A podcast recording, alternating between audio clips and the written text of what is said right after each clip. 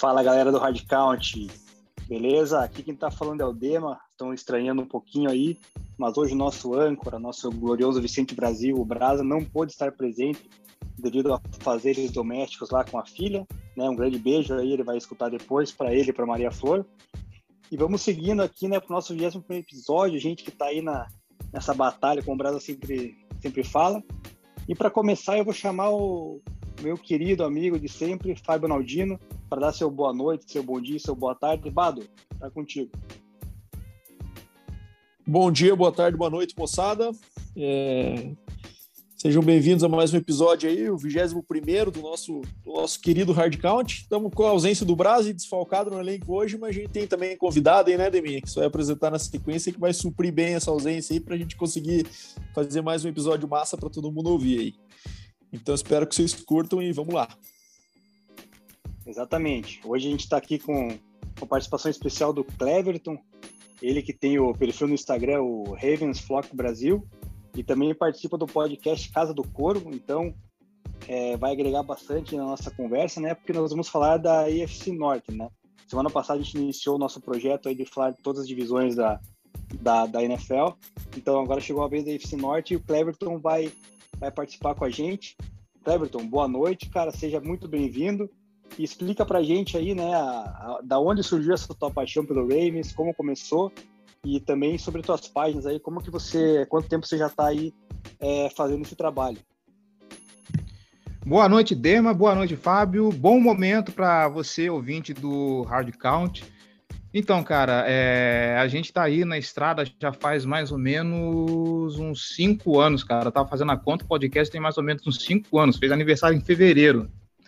Uh, eu sou assim um fã relativamente recente de, de NFL, né? A minha história com o futebol americano começou com o meu irmão, torcedor do Chicago Bears, que assistiu os jogos, é, começou a assistir os jogos primeiro que eu, né? E aí eu comecei a assistir, tentei me inteirar das regras, saber um pouco mais para poder acompanhar esse hobby dele. E aí o meu primeiro jogo foi o aquele inesquecível Super Bowl 47, né, no, no, no Mercedes-Benz Superdome, que são Baltimore Ravens e San Francisco 49ers, que aconteceu de tudo, acabou luz, foi um, um forró bodó danado aqui na, naquele dia. E desde aquele dia eu me tornei um torcedor do, do Baltimore Ravens, né?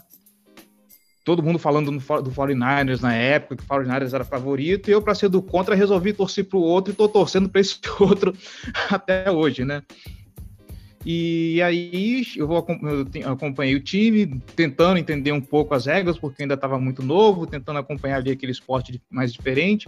Chega 2016, eu resolvi criar um projeto para mim, para me forçar a tentar tanto, tanto acompanhar o time como o futebol americano de fato, e daí nasceu a Casa do Corvo, né? A gente começou com um blogzinho simples lá no Blogger, lá no, no Google, e aí depois de um tempo veio a ideia, eu junto com o Giba Pérez, que é o cara que me acompanha no podcast, da gente fazer esse projeto. Em 2017 a gente cabeçou isso, depois incorporou também um grande parceiro nosso, o João Gabriel Gelli, e estamos tocando aí lá no fambonanet.com.br também a Casa do Corvo. Fambonanet que hospeda a gente. E só para fazer uma distinção, que o Ravens Flock Brasil e a Casa do Corvo são dois projetos separados, tá? É, eu não faço parte oficialmente da, do, da Ravens Flock Brasil. A Ravens Flock Brasil é, na verdade, o, o fã-clube oficial do Baltimore Ravens aqui no Brasil. O time, ele detém eu não sei a respeito dos outros times, eu sei que o Patriots tem um perfil oficial aqui no Brasil também. A Ravens Flock Brasil é, uma, é um fã-clube oficial do time aqui. A Casa do Corvo é um projeto separado. Quem toca a Ravens Flock hoje é o Guilherme Foster, que tem página no Facebook, tem a página no, no, no Twitter também, e tem a gente, que é a Casa do Corvo, que fomos considerados pela própria Ravens Flock Brasil como podcast oficial do Baltimore Ravens aqui, mas só para deixar isso bem esclarecido. Mas, obviamente, a gente está sempre aí fazendo projetos em conjunto, a gente sempre fez lives em conjunto, draft, a gente fez live em conjunto, então, assim, os projetos bem agregados, apesar de serem coisas é, com administradores bem distintos, serem coisas que têm origens diferentes.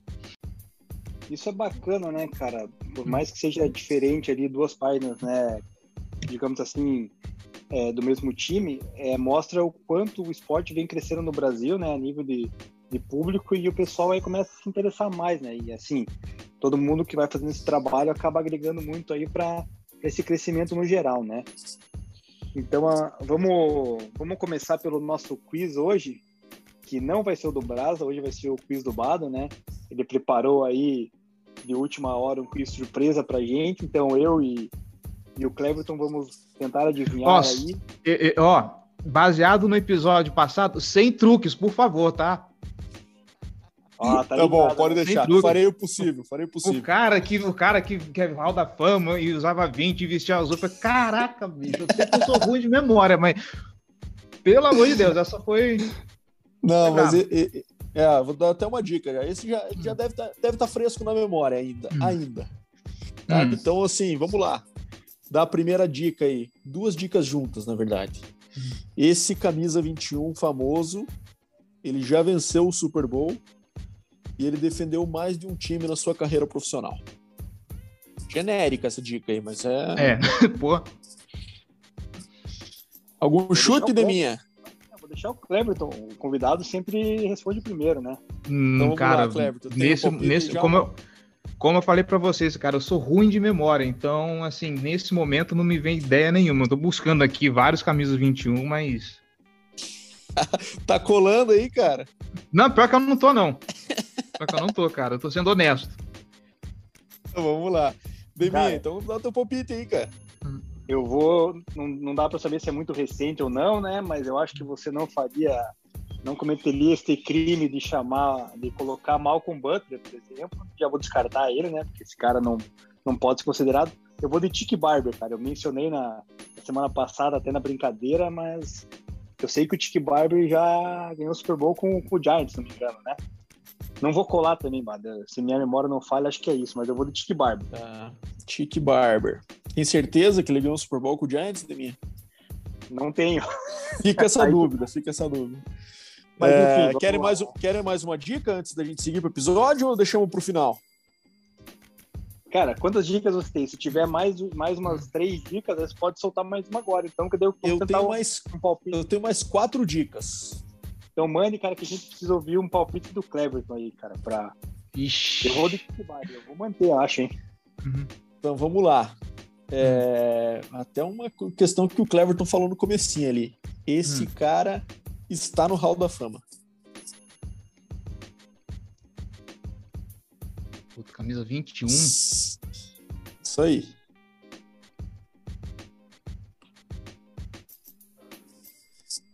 Palpites, palpites?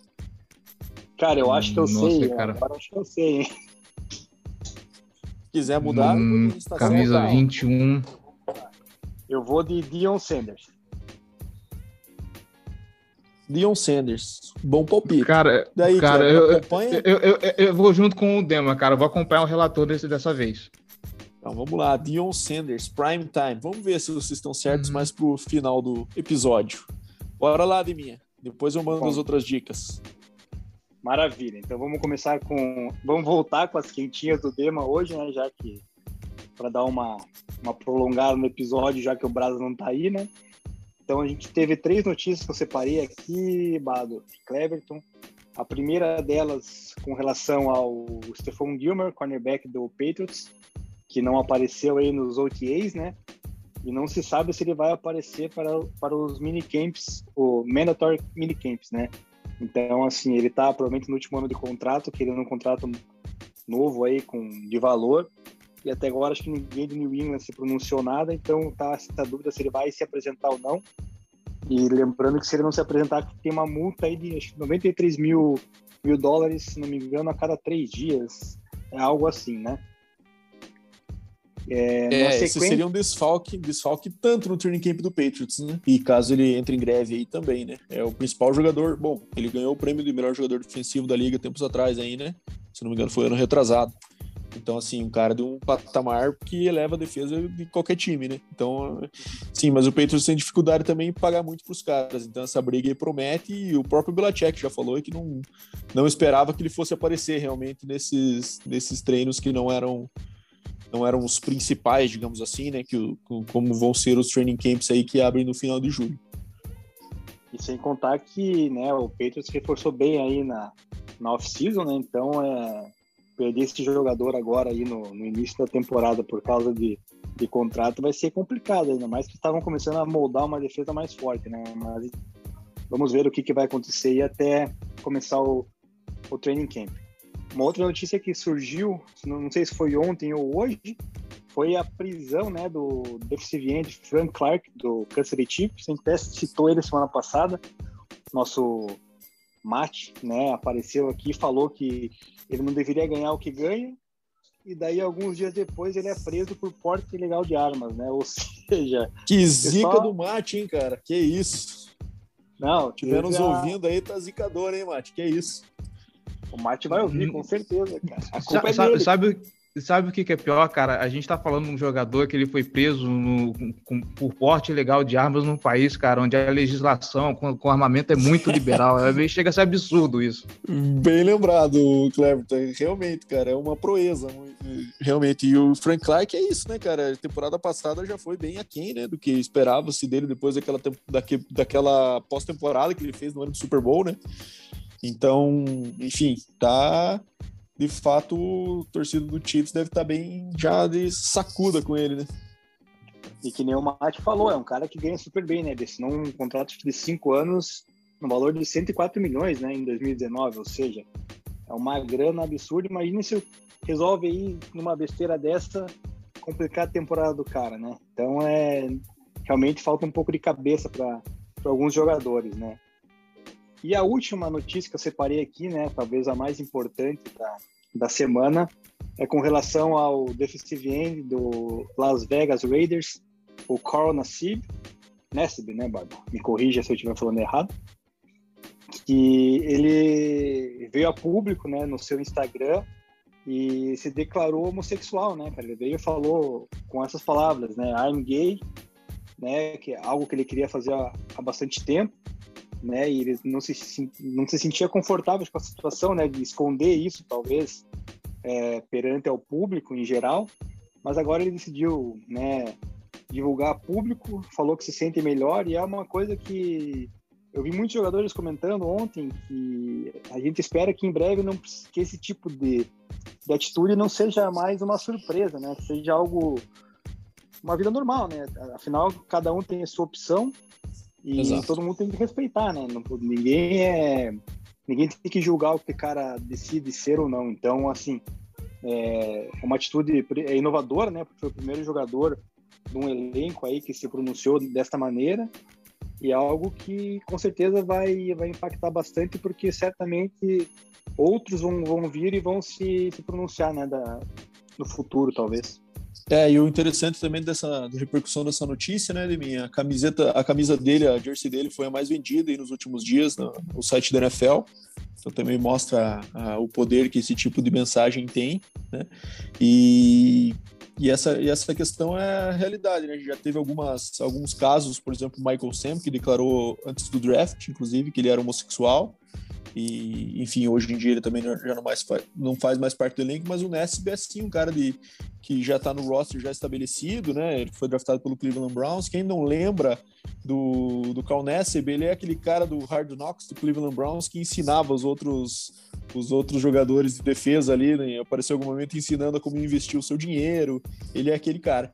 Então hoje ele está no Raiders, né? então é, aproveitou, se sentiu bem, se sentiu à vontade para para se declarar e, e, como como Deminha falou, a gente espera que esse tipo de notícia ao longo dos anos aí acabem perdendo esse efeito de surpresa, né, e se tornem cada vez mais naturais, que esse que não seja notícia, né, que não volte a aparecer nas quintinhas do demo no futuro, porque se torna um fato corriqueiro. É, exatamente. Teve uma polêmica aí essa semana ainda envolvendo a Eurocopa lá, que né, o estádio lá da Alemanha eles queriam iluminar né, com as cores do, do orgulho lá LGBT, que aí, isso, né, que isso mesmo. Me faltou, LGBTQIA+, e quanto mais gêneros, mais letras a gente vai agregando aí. Isso mesmo. Surgiu a polêmica porque eles queriam iluminar o estádio, não iluminaram porque é, teve uma, uma lei na Hungria lá que proíbe agora menores de 18 anos de se envolver com esse tipo de assunto. Enfim, é uma, uma besteira tremenda, né? Uma falta de, de sensibilidade até da, da UEFA, eu achei, na minha opinião, mas a gente espera que futuramente ninguém precise mais ter que ficar falando disso aí, que todo mundo se respeita, né? É, e vale a pena também só lembrar que o Calness aproveitou essa oportunidade para comunicar também a doação que ele fez, né, para uma instituição que faz a prevenção de suicídios é, de LGBTQIA+. É, então ele também doou 100 mil dólares para essa instituição, então também mostra que não foi uma, uma ação exclusivamente para ele, mas sim que ele está usando disso para o bem do próximo também. E vamos que vamos! Então vamos lá, galera, vamos começar a falar agora da EFC Norte, divisão aqui do nosso convidado Cleverton. E vamos começar pelo time dele, né? O Baltimore Ravens, que na temporada passada ele acabou ficando em segundo lugar na divisão, né? Com 11 vitórias e 5 derrotas. Teve o, 20, o 19 melhor ataque e a sétima melhor defesa. E nesse ano tem uma força de tabela com uma segunda mais difícil, né? Da, da temporada. Então é algo que a gente vai discutir com o Cleberton aí se preocupa ou não, aí, na opinião dele. Vamos falar um pouquinho aí desse Baltimore Ravens que nos últimos anos vem chegando nos playoffs, mas parece que quando chega na hora do vamos ver, não não tem força para enfrentar ali o Patrick Mahomes, né, e o Kansas City Chiefs. Cleberton, qual que é a tua visão aí para essa temporada aí do, do Baltimore Ravens que que acabou trazendo alguns nomes ali, né? Algumas mudanças no depth chart, inclusive perdeu ali o, o de teco, né? O vai teco Orlando Brown e foi atrás do Villanueva, pegou no, no, no próprio draft, né? Um, um teco, pegou ali Deixa eu buscar na minha lista aqui agora, cara, de, de adições. Teve, teve o Kevin Sattler do New York Giants também, para recompor o lado direito. Exato, pegou o Sammy Watkins, uhum. ah, Sammy Watkins, wide receiver, pegou uhum. o Giovanni Games, teco que o Denver cortou, né, por lesão. É, pegou um guard, Michael Scofield. No draft pegou aqui um talento, né, de wide receiver que foi o Rashon Batman. Então, assim, o que, que, o que você espera desse Baltimore Ravens para essa temporada agora de 2021? Olha, de todos os anos que eu acompanho o Baltimore Ravens, essa é a temporada que eu tô mais curioso para saber o que, que o Baltimore Ravens vai fazer. E eu peço, por favor, ouvinte, que não entenda aqui curioso como animado, tá bom? Porque tem umas coisas que precisam ser consideradas. Uh, vamos lá a gente, o Baltimore Ravens, né, teve um 2020 bastante complicado. Teve a aposentadoria do Marshall Yanda, que desconfigurou toda a, a, linha ofensiva. Era um grande, praticamente um Hall of Fame. Né, da, da, na linha ofensiva, teve a lesão do Ronnie Stanley e as peças que foram recrutadas no, no draft não corresponderam tanto à altura até porque teve o problema da pandemia, que não permitiu que os, que os times treinassem, não teve a, a pré-temporada, então tudo isso para quem é calor prejudica para uma linha ofensiva, que é um setor onde você depende de harmonia dos jogadores, é complicado você jogar a galera na fogueira. Então o time testou várias configurações diferentes de linha. Obviamente que isso prejudicou o, o jogo do Lamar Jackson, porque agora ele não se sentia tão protegido no pocket, ele sofreu muito com pressão na temporada 2020. Uh, e para esse ano, uh, obviamente que o Baltimore Ravens foi atrás, né? Como já foi falado aqui pelo Dema, o Baltimore Ravens foi atrás do, do, do Alejandro Villanueva, que justamente por isso permitiu que o Orlando Brown Jr. fosse embora, que mesmo que ele ficasse, ia ficar uma situação muito chata, porque ele realmente ele queria jogar. Quem está por fora da situação do Orlando Brown Jr., ele é um cara que queria ser pago, ou pelo menos ele queria jogar como left tackle. E o Baltimore Ravens já dispõe de um left tackle titular, que eu imagino até que se torne um, um hall da fama daqui para frente, que é o Ronnie Stanley. Por mais que o Ronnie Stanley tenha se lesionado e, ainda há uma incerteza de como ele vem para a semana 1, ficaria inviável para o Baltimore Ravens pagar dois left tackles, então o Orlando Brown preferiu ser trocado. E acabou indo para o Kansas City Chiefs, que foi uma, uma troca que foi meio que um ganha-ganha para os dois times. Então hoje a linha ofensiva do Baltimore está reforçada com o o Kevin, com o Alejandro Villanueva vindo do Pittsburgh Steelers.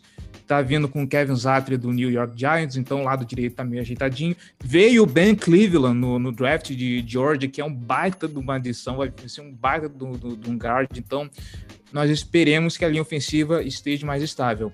Para além disso, tá vindo aí também o Sammy Watkins para dar um pouco de experiência nesse corpo de wide receivers que é tão contestado ano após ano aí pelo pela torcida para vir dar um pouquinho de experiência para ajudar essa galera e também a adição do Rashad Bateman que veio aí para acrescentar um baita de um, de um, talento de primeira rodada, coisa que o Eric De Costa tem investido bastante no, nos últimos três, três drafts. Vamos lembrar que o Eric De Costa é um GM recente, ele draftou seis wide receivers né, sendo duas escolhas de primeira rodada. Então, a gente espera que com a linha, com, com a linha mais consolidada, com o backfield que o Baltimore Ravens tem, né, com J.K. Dobbins, Lamar Jackson e Gus Edwards, uh, os wide receivers comecem a render o que se espera. A gente, e, obviamente, também o Baltimore Ravens contratou dois coordenadores de jogo aéreo, especificamente para auxiliar o Greg Roman na montagem desse playbook que favoreça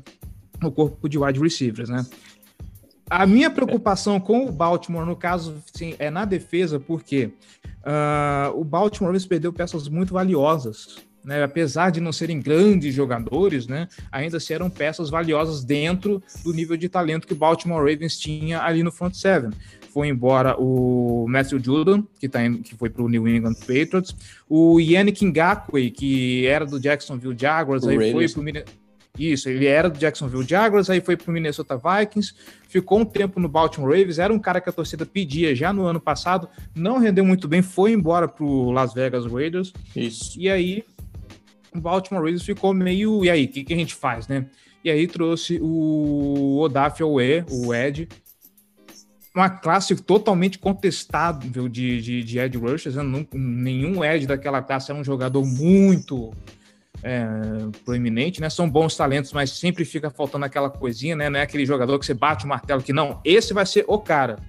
E o Odaf, o Odaf Owe é um cara que dentro do próprio da própria torcida do Baltimore Ravens as pessoas contestam ele porque tinham op opções melhores na, na posição que o Baltimore Ravens draftou e o Owe é um cara muito cru, nos training camps, pelo menos, o que se vê é um cara muito disciplinado, é um cara que realmente está afim de aprender, é um cara que está afim de evoluir.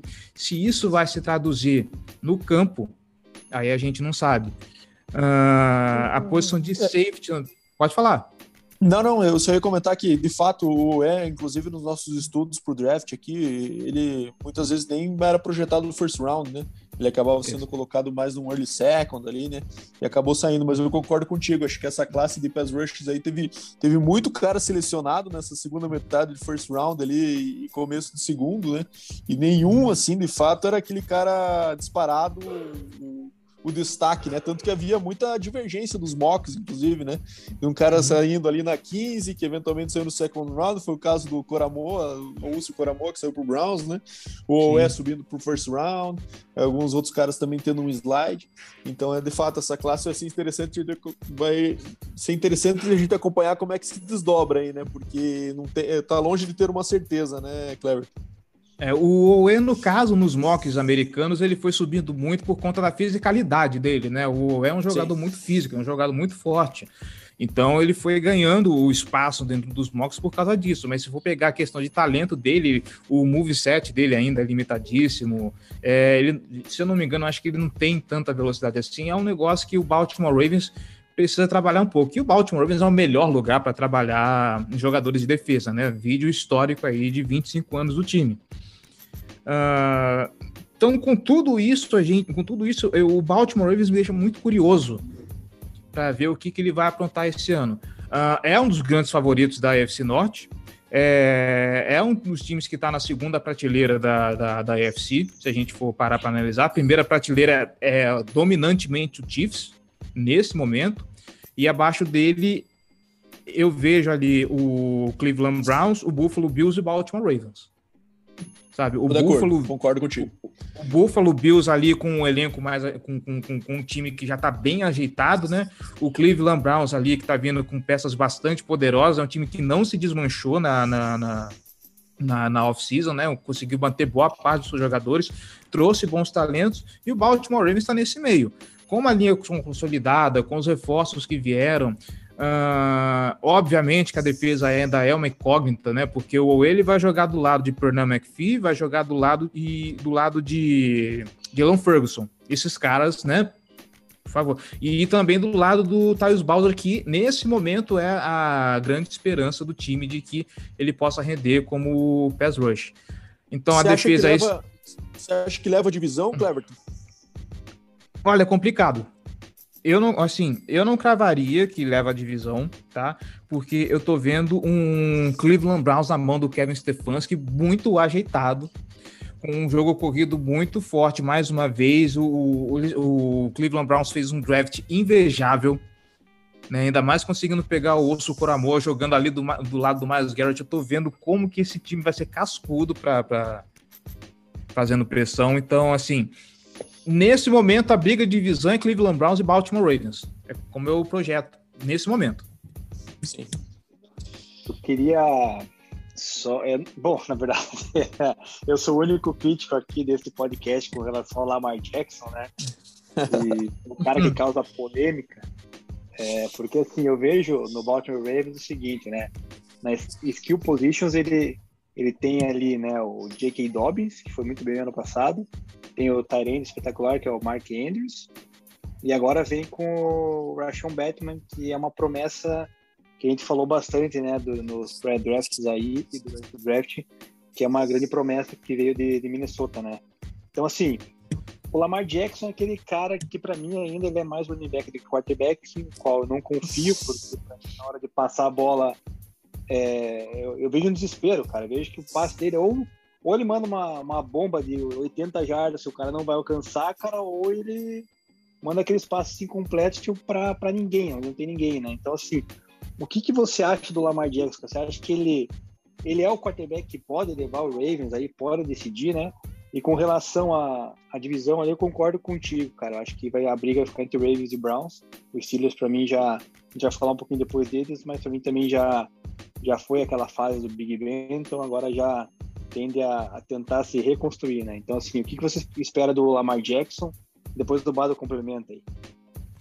Olha, cara, o Lamar Jackson para mim é o futuro da franquia com certeza. Tanto é que, assim, jersey é um negócio caro e a única jersey que eu tenho nesse momento é a dele. Uh, o, é, justo, assim, justo. O... Viu só, Demir? Mexeu com o cara errado. Mas então, o, esse lance do, do, Lamar Jackson running back, eu acho que as pessoas têm muito uma visão contaminada do que se falou na época do draft porque sempre se falou da, da velocidade, do atleticismo do Lamar Jackson, e sempre ficou com essa narrativa de não, porque o Lamar Jackson ele tinha que mudar, esse running back, e eu acho que tem muitos exemplos mostrando que o Lamar Jackson ele pode sim ser um bom passador. Claro, ele ainda tem uma certa inconsistência, tem uma certa, inconsistência, uma certa consistência. Ele ainda tem problemas com alguns passes em profundidade, passe para fora dos números, ele mesmo já reconheceu que não é o forte dele, ainda tem alguns problemas, mas eu evoco aqui nesse momento o jogo que está mais fresco na minha memória, aquele Cleveland Browns e Baltimore Ravens, quando o Baltimore não tinha quarterback nenhum, porque o Trace McSorley conseguiu a façanha de se lesionar naquele jogo, e o Lamar Jackson volta do banheiro destruindo. Sabe? Então, Sim. assim, o, o Lamar Jackson ele tem o talento, sabe? É falta o esquema de jogo ajudar, né? Porque uma coisa que a gente sempre reclamava muito, o, até aquele jogo contra a Filadélfia na temporada de 2020, uh, vocês podem pegar podem fazer as contas. O Greg Roman sempre começava o, o drive com uma corrida. E aí o que acontece? Virou muito aquele esquema Brian Schottenheimer, né? Run, run, pass, punch. É Porque você, você, corria muito, os times já estavam cientes do que, que o, do, do, do, jogo que ele ia fazer. E olha que o Greg Roman ele é espetacular montando esquemas para corrida, mas ainda assim era um time previsível. O Lamar Jackson ficava muito em posição de terceira descida complicada, terceira descida longa, posição óbvia de passe, atrás de uma linha ofensiva que não dava segurança. Então, obviamente, que o passe era, é, invariavelmente ia sair cagado. Mas quando você deixava o, o, Lamar Jackson numa posição de confiança, cara, você conseguia sim fazer o Lamar Jackson é, comandar o jogo, fazer passes bem, é, bem feitos. O jogo contra Tennessee também, a gente viu várias provas disso. Contra Buffalo, a gente viu alguns passes dele pro Marquise Brown também, que deram até a oportunidade do Lamar Jackson, do, do Baltimore Ravens, é, conseguir encostar o jogo. Depois aconteceu aquela lambança e o, né, aí o jogo contra o Buffalo Bills é história. Mas eu acho que sim, cara, o Lamar Jackson tem condições. Inclusive, se você pegar os números, você vê que a temporada de MVP dele e essa temporada, apesar de tudo que aconteceu, apesar de Covid, apesar da lei ofensiva toda cagada, apesar de alguns outros problemas, os números não foram muito diferentes. Sim. É, eu, eu até pegando meu gancho meu comentário sobre o Ravens, é, eu acho que você tocou num ponto chave dessa questão para mim. Dois pontos chaves, né, Cleber? Primeiro, essa questão de perspectiva, né? Não adianta você esperar do Lamar Jackson que se torne um passador refinado, um pocket passer que tenha o um nível de precisão, o um nível de leitura que se tem de um QB que, que é acostumado a fazer isso na sua carreira inteira, jogando na mesma posição ali, dentro do pocket, estável tal. Não, ele não é esse cara, né? E o que levou ele até a NFL é justamente não ser esse tipo de cara. Então a gente tem que olhar sob uma perspectiva diferente.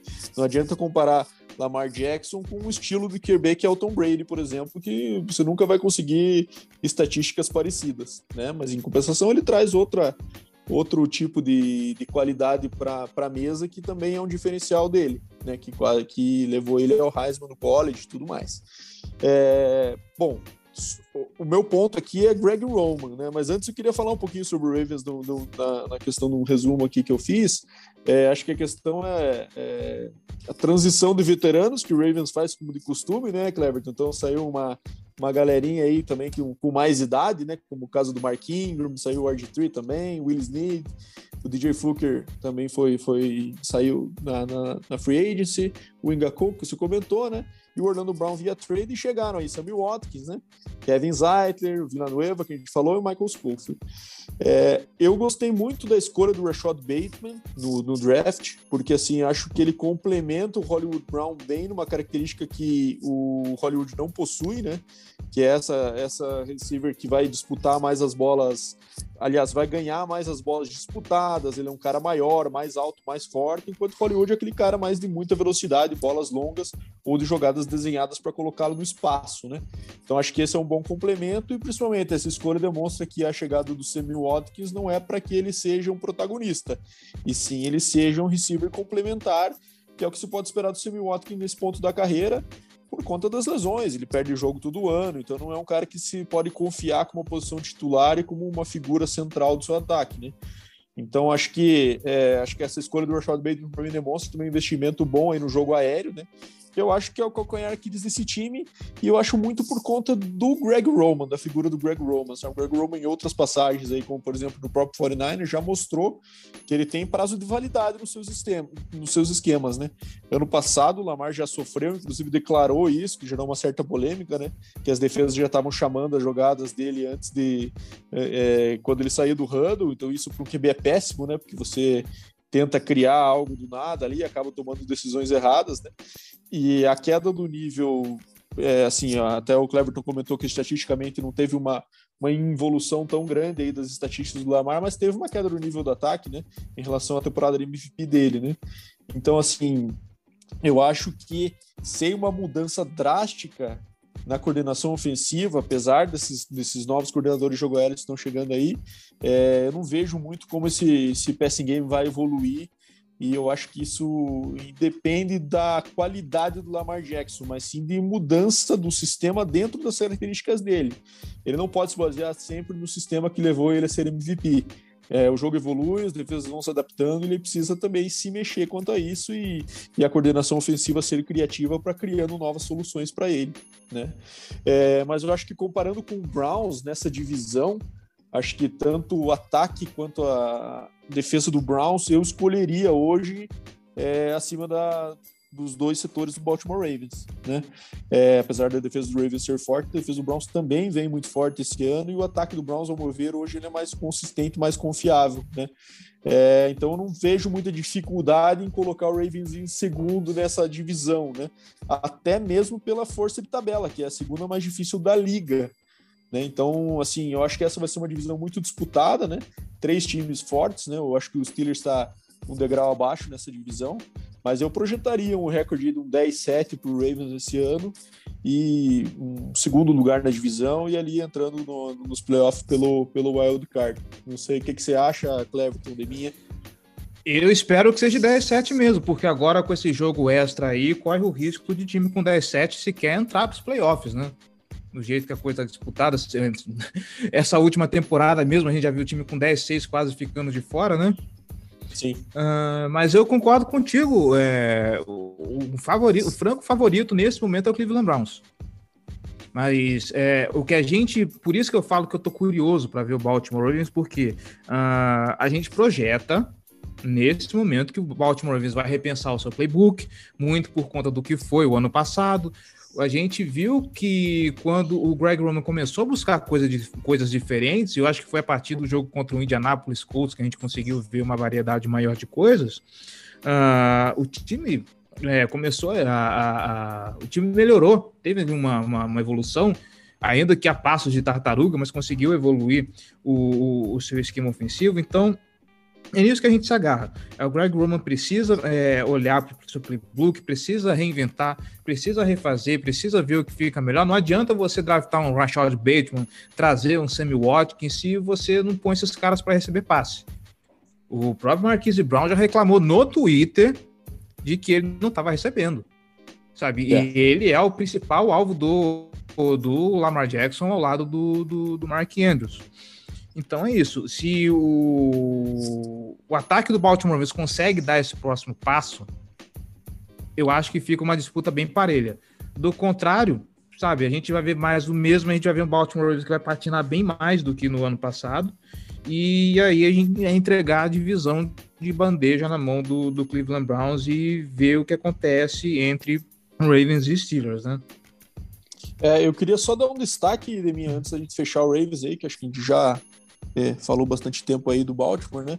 Mas o Tyron Wallace, escolhido de quarta rodada aí, eu, eu sou torcedor do Texas Tech, né? Então acompanho bastante a conferência Big 12. E esse cara ele jogava em Oklahoma State, né? Ele jogou com o Mason Rudolph, inclusive, que tá na reserva dos Steelers hoje, com o James Washington que também ali. Esse cara é muito bom no college, é um receiver também alto. É um cara que pode surpreender aí nesse roster como uma escolha de quarta rodada. Qualidade que tem, acho que pode ganhar um playing time aí mais cedo ou mais tarde. E se eu não me engano, tem uma história curiosa. Se eu não me engano, é... eu não lembro se é ele ou se é um outro jogador. Eu acho que é ele. Ele é torcedor de Baltimore. Porque desde criança ele sempre torceu pro, pros Ravens. E, cara, eu concordo 100% contigo. É um cara que pode demonstrar aí, é, o cara que pode demonstrar aí uma surpresa bem grande e é alguém para se ficar de olho. Alguém para se ficar de olho, porque eu acredito que ele pode fazer roster sim, e eu não duvido nada que ele pegue alguns. que ele roube alguns snaps do Miles Boykin.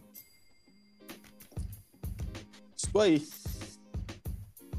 Então, falando, terminando só o Ravens aí, né? A gente, tanto eu, o Bado aí, a gente considerou, né, realmente o Browns na nossa, no nosso Power Ranks na frente do Ravens, né? Inclusive o Ravens ele entra naquela prateleira que o Cleverton citou, né? Abaixo do, do Kansas City Chiefs. E ali só faltou, na minha opinião, um time que era o Tennessee Titans, que para mim chega nessa prateleira ali junto com Ravens, Browns e, e Buffalo Bills ali para tentar incomodar o Chiefs. Mas agora vamos pular para um dos rivais aqui da, do Baltimore Ravens, que foi o campeão né, o ano passado da divisão, o Pittsburgh Steelers, teve um recorde de 12 vitórias e 4 derrotas, 25 melhor ataque e a terceira melhor defesa, né? Ou seja, a defesa que segurou muito bem as pontas lá para o time do Big Ben Roethlisberger. E esse ano tem a primeira tabela, tabela mais difícil da liga, né? Ou seja, não vai ter trabalho fácil Steelers, que na minha opinião, aqui eu vou falar a minha rapidamente antes, depois eu deixo vocês falando. Na minha opinião, o Steelers vai ficar em terceiro lugar nessa divisão, brigando ainda, inclusive, para ser um pouquinho melhor do que o Bengals, cara. Eu duvido que, que o Bengals aí. É, duvido não, né? Eu acredito que o Bengals faça uma, uma campanha que possa surpreender, inclusive com a volta do Joe Burrow, né? Que a gente vai falar depois. Mas o Steelers, para mim, vem numa decadência muito grande, cara. Vem perdendo armas ofensivas ali, né? Importantíssimas. A defesa tá, tá segurando, mas não sei até quando vai, vai segurar, né? Toda essa, esse, essa bomba. E o Big Ben parece para mim que está em fim de carreira, cara. Já não, não aguenta mais, né? Então vamos só passar aqui rapidinho quais foram a, as aquisições e, a, e o que, que o, o Steelers perdeu aí, né? Nessa, nessa off-season, eles perderam o off-tackle Matt Failer, que foi pro Chargers, perderam né, o linebacker, o Bud Dupree, que foi pro Titans, o cornerback Mike Hilton pro Bengals, perderam o James Conner, que foi pro Arizona Cardinals, e o Teco, né, Villanueva, que a gente já falou, foi pro Ravens, e adquiriram ali o Kellen Ballard, né, o running back que estava no Chargers ano passado, o Arthur Maulet, é, cornerback do Jets, o guard do Tampa Bay Buccaneers, Joey Hagg, que era reserva, né, e o CBJ Finney do Bengals, oh, o cornerback, é, desculpa, Jay Finney, né, do Bengals. Ou seja, trouxeram os nomes aqui, cara, que, na minha opinião, não são jogadores que vão causar muito impacto nesse time do Steelers para esse ano, né? Então, perderam peças mais importantes do que adquiriram, no caso, né? Então, para mim, o, Steelers aí, a gente tem muitos amigos, ouvintes aí que são torcedores do Steelers e vou polemizar com eles, né? Para mim, Steelers já tá entrando num declínio que não sei quando volta a se recuperar. O que, que você acha aí, Cleverton? Você que tem o Steelers como rival, aí acho que acompanha mais perto do que eu. Cara, uh, eu, na verdade, eu não acho. Eu tenho certeza que o, o Pittsburgh Steelers, nesse momento, é um time em reconstrução. Sabe? É, a gente já viu bons momentos com aquele ataque fulminante do, com, com, com os Killer Bees, né? Big Ben, Antonio Brown e Le'Veon Bell. A gente sabe que hoje Chase Claypool e, e Juju, Juju. Smith-Schuster não são, não, não são futuro para nenhum time, né? Juju uh, quase o... saiu, não sei. É, o Juju quase é, Aliás, falando no Juju, é, o Alejandro Villanueva, na primeira entrevista dele como Raven, deu uma alfinetada nesse caso é, aí. Fala... TikTok, é. né? Isso, exatamente. Então você vê que a galera tá meio mordida com essa história. Porém, uh, por mais que o Pittsburgh Steelers seja um time em reconstrução nesse momento, Big Ben está em fim de carreira, ele precisa de uma linha estável, principalmente para o tipo de jogo que o, o, o Pittsburgh Steelers está se propondo a fazer, e eu não sei se vai mudar para 2021, né? Que é um, um, jogo muito aéreo, com, passe, com, com bastante passe em profundidade.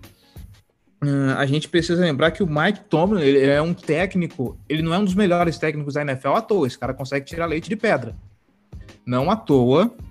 Aí falem do calendário muito fácil, aí falem o que quiser, mas ainda assim, 11 vitórias são 11 vitórias. Sabe? Com aquele time que o Pittsburgh Steelers tinha.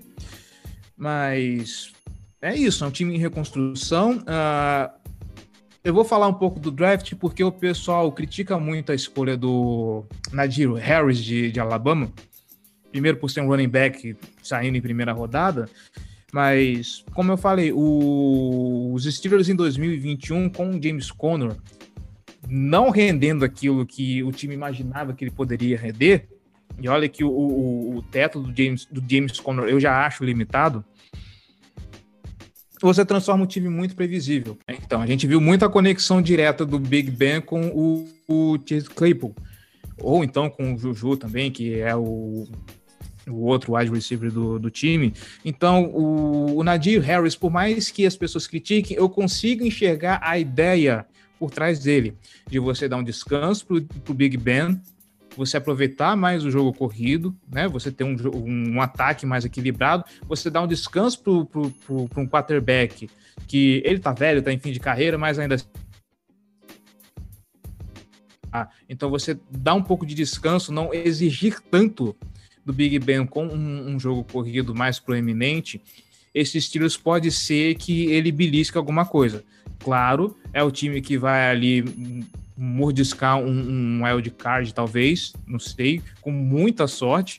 Só que é um time em reconstrução. O Pittsburgh Steelers agora é um projeto para o futuro, a ver o que vai se desenvolver. Isso aí. É, eu, eu prevejo uma, uma queda aí no Steelers, né, como a gente tem comentado. Acho que a, o mérito no passado, óbvio, tem mérito numa temporada de 11, mas é um mérito, na minha visão, é, o Cleverton, Cleverton até falou aí, fale o que quiser da, do calendário, mas eu vou ter que falar, realmente foi muito dessas 11, muito dessas 11 vitórias aí foram pela facilidade da primeira metade do calendário ali, que foi algo que uma coincidência seguida da outra ali, os times mais fortes chegaram eventualmente em má fase. E, então, e assim, os 5 mil e, jogos e... adiados por causa da Covid também, né? Teve jogo contra Titans adiado, Isso. jogo contra Ravens adiado. Isso também, e mas esse ano o negócio inverteu para outro polo, né? Foi agora uhum. para a primeira força de tabela mais difícil, né? É, então acho que assim, o ataque é, foi muito abaixo, né, maquiado pela, pela fraquíssima schedule da primeira metade do ano passado, né, e eu gostei da escolha do Nadir Harris também, acho que ela foi um tiro certo no sentido de tentar, com o talento dele, forçar a manter esse jogo corrido por mais tempo nos jogos, né, você investir num running back tão cedo, vai, querendo ou não, se forçar a utilizá-lo, diferente do que foi no passado, que o, o jogo corrido dos Steelers foi nulo, né, é, e abandonava-se em qualquer momento. Às vezes o time que controlando o posse, querendo ganhar o, só fechar o jogo e não tinha condições de fazer isso porque não tinha um jogo corrido estável, tinha que ficar passando a bola em situações arriscadas. Né? É, mas a questão é assim, a OL é num nível bastante questionável, né? Isso que a OL dos Steelers foi um ponto de forte da, do time na última década aí, em alguns momentos, quando, quando tinha o Mike Monchek, inclusive, de, de treinador da OL, em algum momento aquilo ali foi um ponto forte e agora está nessa, nessa situação aí que é bastante questionável, né?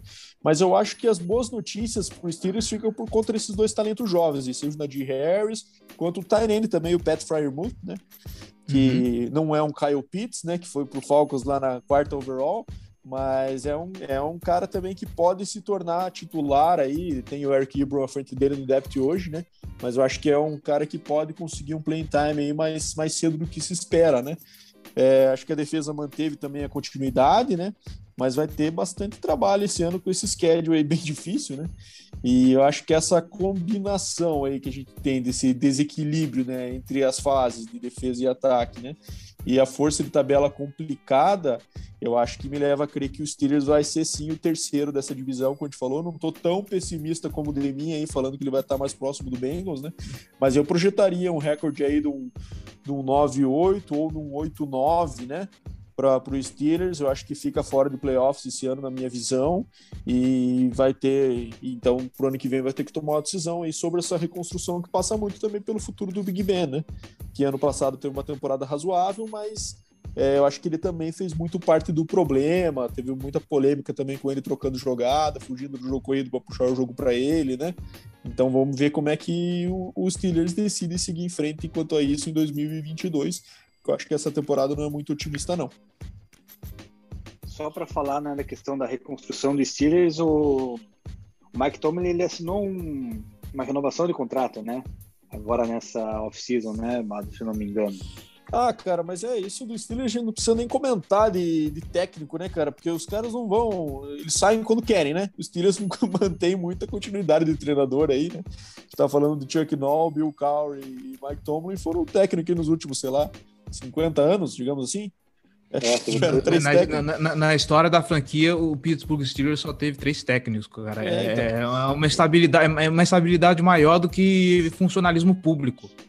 Então não vai ser uma temporada aí que, que venha abaixo do ano, depois ele ter já vencido um Super Bowl, depois de ter consistentemente levado o time aos playoffs, que vai fazer ele correr risco, muito pelo contrário, acho que a moral dele segue altíssima, e se o Steelers decidir por, por fazer uma reconstrução mais agressiva, com certeza ele está incluído nesse plano de comandar isso, né? Então acho que também, é, acho que ele mantém a estabilidade aí mesmo. E, e outra, a, a, respeito do Mike Tomlin, é, se voltarmos no tempo e pegarmos as histórias de bastidores e vestiário, quando tinha aquele ataque poderoso, o, a guerra de egos que rolava dentro do vestiário com essa galera, e, e o Mike Tomlin tinha ombro, tinha, tinha, tinha raça, para juntar essa galera toda e montar um time coeso, apesar de tudo que acontecia, cara. Assim, para além de técnico, cara, esse, eh, o Mike Tomlin ele é um gerenciador de time assim que é de dar inveja. É verdade, concordo contigo. Ele já teve muita estrela, né? Muito cara com personalidade fortíssima e ele sempre manteve esses caras bem direcionados, sob controle no objetivo comum. Ele, ele realmente ele é um cara que tem a, o, a esse domínio de como lidar com pessoas, né? De, de, diferentes estilos aí, que é muito importante no time de futebol, que é o, provavelmente o esporte mais democrático e com mais diversidade nesse sentido aí que a gente conhece. Sim. E falando de domínio, né, de, de elenco e tudo mais, um treinador novo aí que parece ter domínio sobre seu seu elenco é o Kevin Stefan, Stefanski do Cleveland Browns, né, que vai falar agora aqui que é o terceiro time da divisão. Ele finalizou o ano passado com a mesma campanha do, do Ravens, né? 11 vitórias e, e 5 derrotas. Teve o 16º melhor ataque e a 17ª melhor defesa. Esse ano tem a nona força de tabela, ou seja, tabela um pouco mais fácil que Ravens e Steelers, né? O que pode também facilitar, né? Nessa caminhada que a gente vem citando aí do Browns fazer aí, quem sabe, a, vencer a divisão. E o Cleveland Browns, cara, é um time que me, me, me surpreendeu, na verdade, no ano passado e tem tudo para surpreender ainda mais, né, cara? O Cleveland Browns teve algumas adições importantes nessa off-season aí, como o Jadavion Clowney, teve o Malik Jackson do Philadelphia Eagles, teve também, né, o linebacker do Colts, Walker Jr., foi buscar lá no draft o cornerback que precisava, né, o Greg Newsom, pegou o Coramoa, pegou umas peças importantes, né, para um time que já, já é bem consolidado, né, tem um, um ataque ali que, na verdade, é uma peça que, na minha visão, que não é muito interessante é o quarterback, né, que para mim o Baker Mayfield ainda é uma incógnita, mas tem uma dupla de running backs absurda com Nick Chubb e Karim Hunt, e os wide receivers a gente fala, né, a dupla Jarvis Landry e o Dale Beckham Jr., além do Austin Hooper, né, que foi um um excelente destaque, né?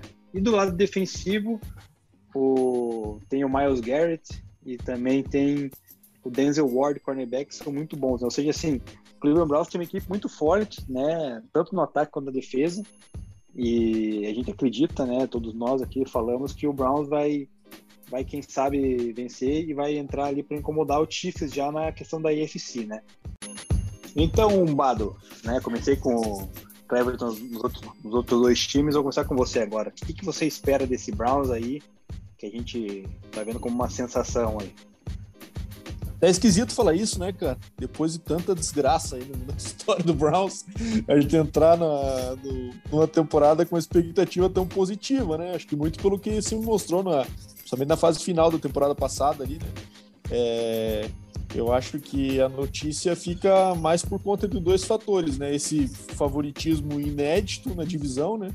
Que apesar de ser uma divisão muito difícil, é certa, eles, o Browns, Browns é certamente o time mais equilibrado na, nas duas principais fases do, do esporte nesse, nessa divisão, né? Que é a defesa e o ataque, né? Não desmerecendo os special teams, mas é, eu acho que o Browns nessas fases ele tem um diferencial nessa divisão. E o retorno do Odell né? Que é um assunto que, querendo ou não, independente de você gostar ou não gostar do cara, é um tema relevante, né? É, eu acho que o time é claramente orientado para a corrida, né? E isso, até pegando o gancho que você comentou na abertura de minha, sobre o Baker, eu também não acho que o Baker vai ser um cara espetacular na carreira um dia, né? Então acho que é até bom que ele esteja num time que seja orientado para a corrida, né? É, mas é um time que não tem espaço para produção grande de dois wide receivers estrelas como são Beckham e Landry, né? É, como provavelmente eles gostariam estatisticamente de ter, né? Então, mas eu acho que o sucesso de 2020 é um argumento importante para que esses caras se controlem, sabe? Em especial o Odell Beckham voltando aí, né? É, por mais um ano ou dois, né? Buscar essa janela do Super Bowl que está está mais aberta em Cleveland em 2021 do que já teve nas últimas, sei lá, três décadas, digamos assim. É, eu acho que o Odell vai sim bancar o good guy ali, independente do resultado. Se for é, é, independente do resultado, acho que depois disso ele segue seu caminho, sabe? Não acho que ele vai ter um futuro longo da carreira aí dele em Cleveland, sabe? Seja por um fracasso total dessa temporada ou um sucesso máximo, acho que a tendência é uma, é um, uma separação aí desses de Browns e Odell Beckham para o futuro, sabe? É, até mesmo para o ano que vem. É, achei interessantes movimentações defensivas também que o Browns fez com, com o Jerivion Clown, com o Malik Jackson, com o Tech McKinley, né, que é um cara considerado buster no, no draft de Atlanta. E no draft muito curioso para ver o, o Augusto Coramor, né, após o slide que teve, né, teve alguns boatos até de problemas de saúde que fizeram que ele, que ele escorregasse para o segundo round, mas acabaram não se confirmando. E eu gostei bastante da escolha do Greg Nilsson, né? Achei bem certeira para formar uma dupla de altíssimo nível ali com o Denzel Ward, né? Acho que é um time bem completo, completaço mesmo, e minha projeção é do recorde de 12 e 5 e uma e o título da divisão aí pro Browns que, que não vem há muito tempo. O Ozzy Nilson, nesse momento, está de coração partido com essa primeira escolha do Browns, só para deixar registrado aí. Uh, eu colocaria um asterisco no, no, no retorno do Odell Beckham Jr., porque desde que o Beckham chegou no, no, no, Cleveland Browns, ele nunca se mostrou naquele mesmo nível de Odell Beckham Jr. do New York Giants, né? Sempre foi. Ele sempre teve um pouco abaixo do que se esperava dele, ainda tem esses problemas de lesão. Então, eu acho assim, não vai ser tão impactante como muita gente tem, tem noticiado. É claro que o Odell, o Odell Beckham Jr., ele sempre gera notícia, a imprensa sempre vai ficar de olho, mas vindo que ele, baseado no que ele mostrou nesses últimos tempos, eu acho que não vai ser um impacto tão grande assim. Uh, quanto ao resto do Cleveland Browns, é bom lembrar que o Cleveland Browns vem numa sucessão de drafts muito bons, né? Desde aquela época do Sash Brown, que ele reformulou o time e aí acumulou bastante escolhas, eles começaram a fazer ali um, um, umas mérito, o Cleveland Browns é um resultado de muito tempo de trabalho, apesar dos sucessivos fracassos né, durante esse tempo. Eles internalizaram que precisava melhorar, foram atrás disso e isso culmina com a chegada do Kevin Stefanski porque apesar de ter um time bom lá atrás, há uns dois, três anos, uns dois, três anos, vamos lembrar de que o time teve Hugh Jackson e teve Fred Kitchens. E nenhum desses dois sustenta um elenco. O Kevin Stefanski é, é da água pro vinho. É, eu acho assim, o Browns foi meio, meio cruel até na, na, forma como ele conduziu essa troca de general manager aí, né? Porque eles fizeram o Sash Brown aí fazer o trabalho sujo lá, de fazer muita troca, acumular muita pique, né? E na hora de usar essas piques, mandaram ele embora e trouxeram gente nova, né? Que erraram bastante também no começo ali dessa transição, né? Mas depois disso, é, eu acho que agora acertaram com o Kevin Stefanski e de fato os últimos drafts têm sido bem positivos aí e tá incorporando cada vez mais talento nesse time que já é bem completo, né? Eu acho que é um time que tem muito potencial, cara. Exatamente, cara. E até lembrei aqui, cara, tinha esquecido. Uma pena o nosso querido Brasa não tá no episódio, ele que é um torcedor do Cleveland Browns, né, cara? Você vê só, fugiu por isso, eu acho. Não quer zicar. Ele... o único no Brasil, né, cara? Que não deve, você não deve achar torcedor do Cleveland Browns por aí, né, cara? É justo, pode ser, é uma possibilidade. É. Mas vamos pular para o último time da divisão, né? Não menos importante, obviamente, para a gente citar, é, um, né? Um pouco Mas... menos importante, sim, né? É, pelo, pela, pela campanha que fez no ano passado, né? Mas o, o Cincinnati Bengals teve um recorde de quatro vitórias, 11 derrotas e um empate, né? Agora não vou me recordar contra quem foi que eles empataram. Acho que foi contra Atlanta, se não me engano, alguma coisa assim. Ah, então tá justificado, né, cara? Time ruim empata com time ruim, né? Obviamente não vai conseguir empatar com time decente, né? É, teve o 29 é, melhor ataque, melhor não, né? Então seria o terceiro pior e a quinta pior defesa, né? Ou seja, um time que também é, ofensivamente acho que perdeu muito por causa da lesão do, do Joe Burrow, né? E esse ano vai ter a sexta força de tabela, ou seja, vai, vai ter pedreira aí, não vai ser fácil a, a caminhada do Bengals, que nas suas aquisições aí trouxe de, de importante o defensive end, que era do New Orleans Saints, o Trey Hendrickson, o cornerback de Dallas, o Shidobi Auzi, e o Mike Hilton, que era do Steelers, e também o offensive tackle Riley Riff do Vikings. Acho que esses foram as melhores contratações do, do Bengals aí nessa off-season. Eles que perderam o Jalen Watkins, que para mim acho que já deve ter uns 50 anos que jogava lá na, Cincinnati e perderam também o Giovanni Bernard e o BJ Finley, né, que foi pro Steelers. É, eu particularmente espero que a produção e ganharam né, no draft. Deixa eu citar aqui o draft, o Jamar Chase, né? Jamar Chase, Jackson Carman e o Joseph Osai, que foram as três primeiras escolhas do, do Bengals, que eram necessidades que eles precisavam ali, né? Principalmente o, o Jamar Chase e o Jackson Carman, se bem que no tackle eles poderiam ter escolhido, acho que o Penny Sul, né? Eu acho que nesse ponto ali pesou mais a questão de, de amizade da, da dupla de, de LSU, né? Joe Burrow e Jamar Chase.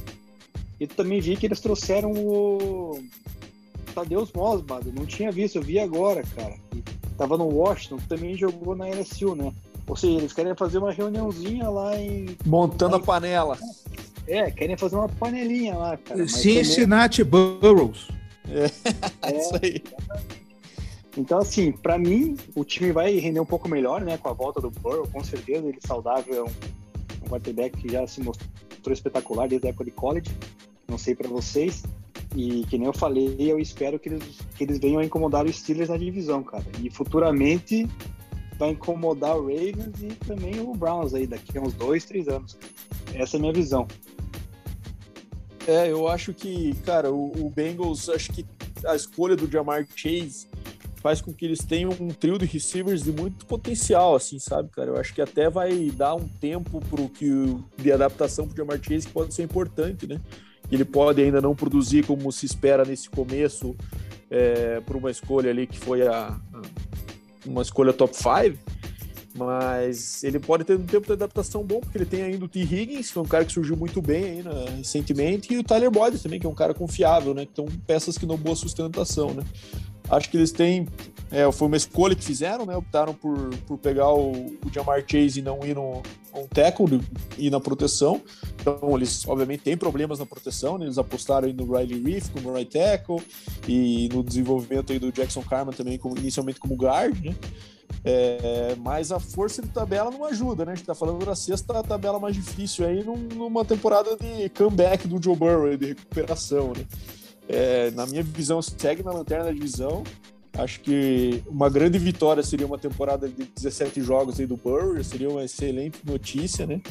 E, bom, e na defesa fica esse destaque para a contratação do Trey Hendrickson, né? Que foi um cara que teve muita produção pelo Saints no ano passado e aproveitou para ser pago e pagou bem aí o Bengals por ele. Mas eu não vejo nada melhor que um recorde de 6-11 ali por ali, lanterna dessa divisão.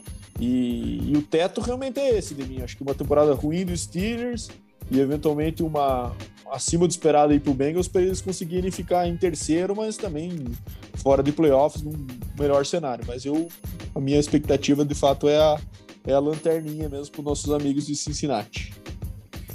O Bengals é um time que também está no modo rebuild, né? Mas é um time que já está no modo rebuild já faz algum tempo. Né? Então acho que finalmente o Cincinnati Bengals achou o caminho das pedras. Eu só contesto o lance do, do general manager dar ouvidos ao Joe, ao Joe Burrow e draftar de cara o Jamar Chase, porque pensando no time, uh, wide receiver no draft de 2021 tinha a balde, então não precisava atacar assim logo de cara. E a linha ofensiva era um fator que precisava ser direcionado de qualquer forma. Afinal de contas, o Joe Burrow, o Joe Burrow perdeu a temporada passada porque não tinha proteção. E ok, ele quer passar a bola para o Jamar Chase, okay, tudo bem. É, se é isso, ok, é vontade dele. Mas é só lembrando que sem proteção ele só vai passar a bola para o Jamar Chase no Madden. É, um cara que. é verdade, é verdade. Né? Pô, Vai sofrer. Eu entendo o Joe Burrow, mas eu acho que ele tinha que pensar primeiro no, no time, depois pensa nas amizades. É, eu acho que devia riscada. ter se investido em linha ofensiva. É, eu acho riscadíssimo. Eu acho que Porque deveria ter se investido em linha ofensiva. e ainda uhum. sem proteção, né? É um risco alto. E ainda mais o segundo ano dele porque o pessoal já sabe o que, que ele vai fazer mais ou menos, né? Então, é, eu, eu investiria em linha ofensiva. Uh, ok, o Burrow, você quer um jogador para chamar, você quer um jogador amiguinho seu? A gente vai correr atrás, mas por enquanto a gente primeiro precisa cuidar de você, que é a joia do time. Sabe, não adianta você querer fazer passe, querer fazer touchdown se você tá lesionado. Então, por favor, fique no seu canto. Quem apita aqui é o general manager. Trouxeram o Jamar Chase, ok, ótima adição, baita jogador, eu acho que vai dar muito certo essa química. Eu só temo pela saúde do Burrow nessa temporada. É, isso que você falou é verdade, questão de, de ouvir o jogador ali e tal, né, cara? Veja bem a, como é que tá lá o questão do Houston Texas lá, né? Que deram o valor ali pro Deshaun Watson, falando que ele tem influência na escolha do, do treinador, sei lá o que, que foi lá em Houston, acabaram não ouvindo ele deu todo esse problema que ele pediu para sair e tal, fora os outros aí extra-campo que a gente futuramente vai citar novamente, né? Mas Fechamos, né, Bado? Fechamos, uma... acho que cobrimos bem a FC Norte, hein? Pode complementar. Uma, cu uma, uma curiosidadezinha rápida, uma curiosidade rápida a respeito da FC Norte, a gente está falando de força de calendário, para não dizer que é tudo tragédia, a EFC Norte é a divisão que menos vai viajar esse ano. O Cincinnati Bengals é, é, se não me engano, é o time que menos viaja, aí vem seguido de Steelers, Browns, aí vem Buffalo Bills para atrapalhar o rolê todo, em quinto lugar é o Baltimore Ravens. São cinco times que menos viajam na NFL inteira. É, já é uma Val... divisão privilegiada nesse aspecto por ter times de geograficamente mais próximos, né? Como Isso. tem os dois de Ohio aí, que é o Bengals e, e Browns, né? É, o que quebra o Baltimore Ravens no caso é o Denver Broncos, porque o jogo é fora, tem que atravessar o país para jogar lá no Colorado, mas de resto é tudo. É, os jogos que seriam mais distantes são todos em casa. Então o resto é tudo próximo ali. A, a NFC Norte que a gente que, que, que a AFC vai enfrentar é tudo pertinho também. Então é assim um alento no meio desse calendário. O problema é viajar para Denver e perder, né? Nossa! Bate na madeira três vezes, cara. Ainda mais é, nosso amigo Dema é torcedor do, do, Denver né? Broncos aí, Cleber. Hum. Por isso que ele tá com essa piadinha infame aí, como se alguém se assustasse com o Denver Broncos hoje em dia. Não, é, já, já rezou para Nossa Senhora dos QB Elite, para Aaron Rodgers descer lá no Colorado? Foi o que eu falei semana passada, continuo na reza, cara. Mas estou rezando todo dia para Aaron Rodgers aparecer no, no Colorado para poder levar o time pro, pro Super Bowl aí, cara. Porque nem eu falei, o Denver vem forte se tiver quarterback, né? Sem tá quarterback, daí fica difícil. Mas assim, é, é uma região que você falou geograficamente muito, muito próxima, né? Cleveland, Pittsburgh, Cincinnati. Então é, é bem mais tranquilo. Acho que todo, acho que nenhuma outra região de dos Estados Unidos tem o, os times tão próximos quanto a região FC Norte, né? Então acho que essa questão de viagem acaba já diminuindo bastante, né? Uhum. Eu espero brevemente conseguir aqui, né, meu, meu novo visto de turista americano para poder pular ali. Boa. onde eu estou, cara. Eu posso, eu posso visitar todos esses jogos ali, cara, fazer um bate-volta sem problema, cara, porque é tudo questão de oito horas aqui, no máximo de, de dirigindo. Então, fazer uma, uma tripzinha não ia ser nada ruim, né? Mas vamos aí. encerrar com o quê? Com, teu, com tuas curiosidades? Vamos para é curiosidade? curiosidade? Curiosidade rápida aqui, depois te fecha o quiz. Pode ser? Pode, manda ver. Então, curiosidade da semana, eu vou falar um pouquinho sobre vacinação, né? É, tá tendo essa polêmica nos Estados Unidos, né? Assunto bastante polarizador por lá, né? Quanto a se vacinar ou não, né? Acho que é uma para quem tem vacina disponível, pode entrar nessas polêmicas aí, né? E lá tá rolando essa situação. Então ele tá com alguns atletas se colocando contrários à vacinação, como é o caso do Cole Beasley e do, e do Joe Mixon, né? Falando que não vão se vacinar, que eles não querem colocar a substância no corpo, porque eles assumem o risco. Mas por outro lado, isso para os times é muito ruim, né? Porque acaba tendo uma série de procedimentos diferenciados para atletas não vacinados.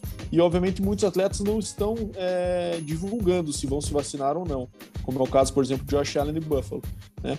E daí essa semana teve uma declaração muito interessante, porque alguns times estão trazendo especialistas de vacinação para falar para o elenco, né? para uma forma de tentar um convencimento para que eles optem por se vacinar, o que torna a vida do time muito mais fácil. Por exemplo, os caras quando não se vacinarem, eles vão ter que usar é, máscara nas instalações, né? Vão ter que fazer entrevista só de forma remota, então vai ter uma série de diferenciações para esses cenários. E daí o nosso amigo Bruce Arians, head coach do campeão é, Tampa Bay Buccaneers, é, foi questionado, né, sobre se ele cogitava trazer um especialista para falar para o seu elenco.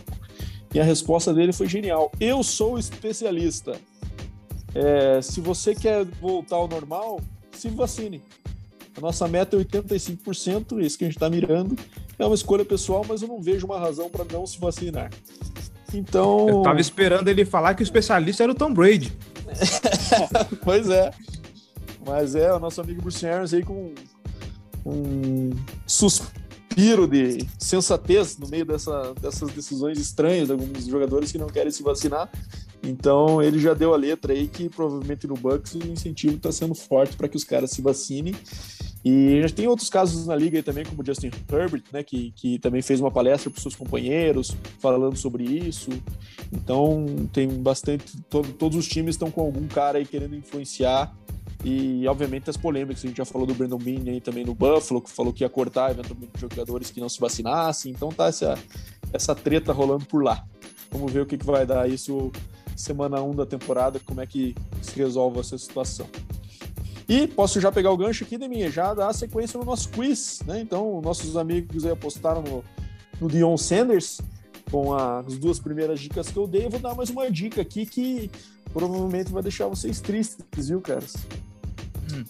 É, a dica que eu vou dar agora é que esse cara ele jogou com o Tom Brady. Ah, eu de minha. Puta, fugiu o nome, cara. Eu sei quem quer, mas fugiu o nome do cidadão. Jogou com Tom Brady, né? Sim. Infelizmente não tem a camisa dele, cara.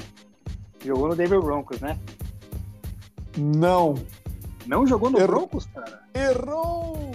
Eu ia falar que Quer tá livre, cara. Não, senhor. Cleverton, cara, tem um palpite e quer mais uma dica? Ah, o Tomlinson não, chegou, não chegou a jogar em New England, né?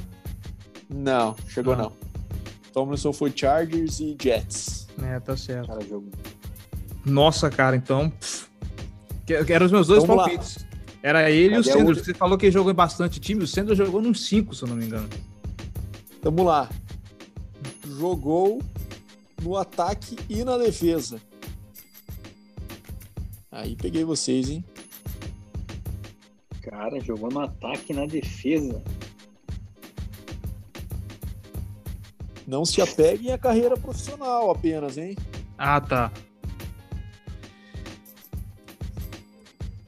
Jogou com Tom Brady, cara. Já aí, cara, só isso tem que pensar no New Patriots, né? Porque não tem mais. Não é Será? Possível. Cara, jogou no Tampa Bay Buccaneers, cara. Será?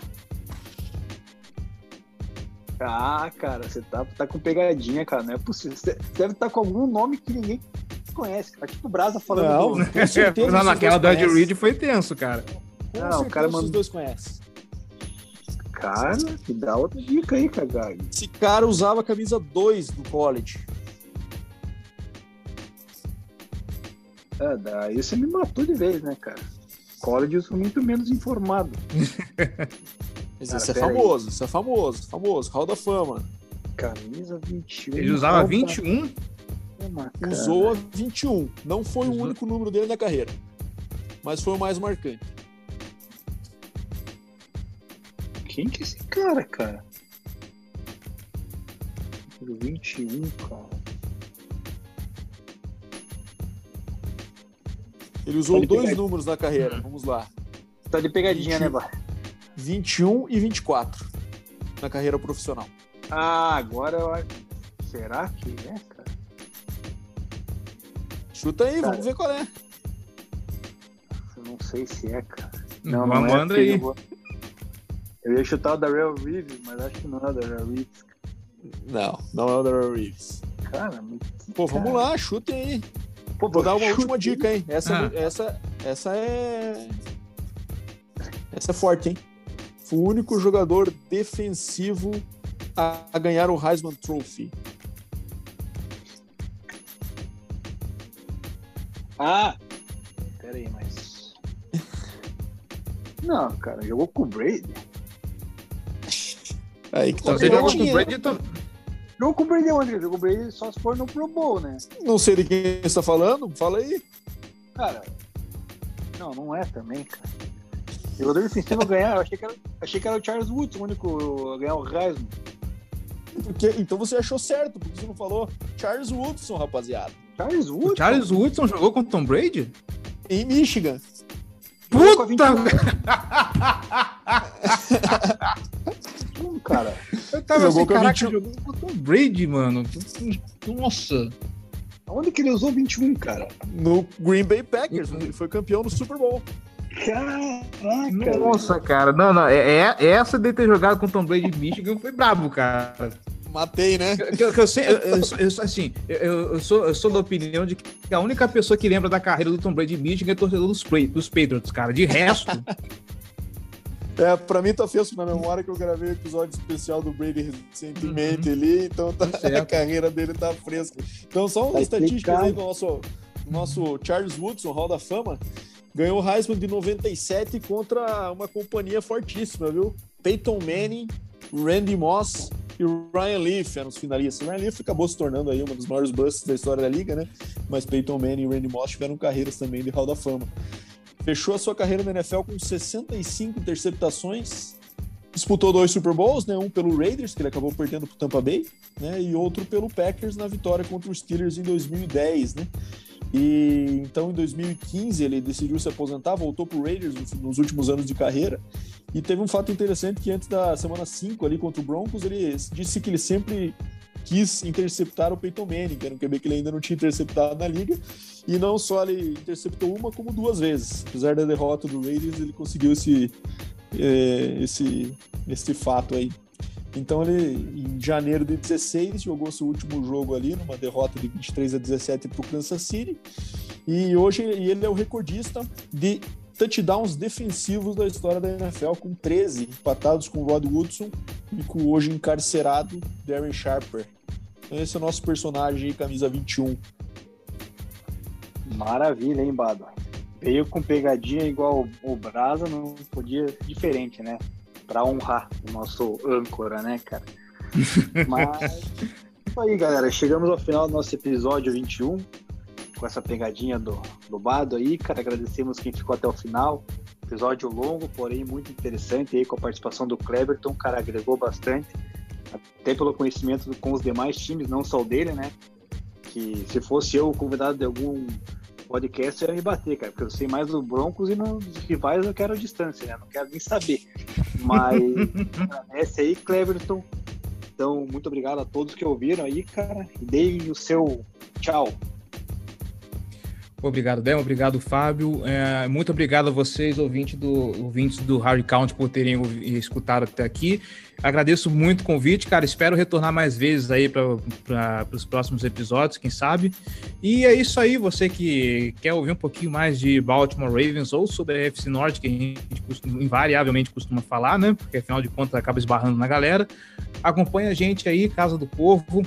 Nosso podcast está no Spotify, nosso perfil no Twitter, Facebook, Instagram, tudo arroba Casa do Corvo.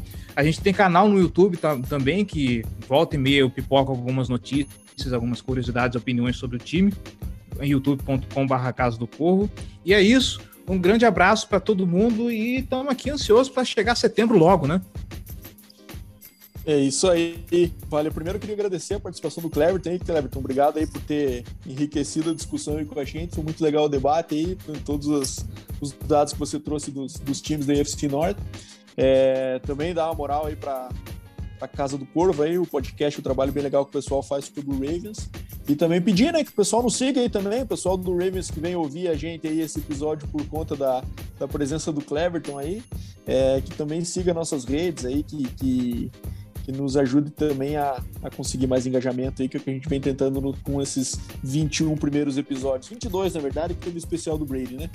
Mas um bom dia, boa tarde, boa noite para todo mundo. Obrigado para quem chegou até aqui. E semana que vem tem mais com o nosso número 22.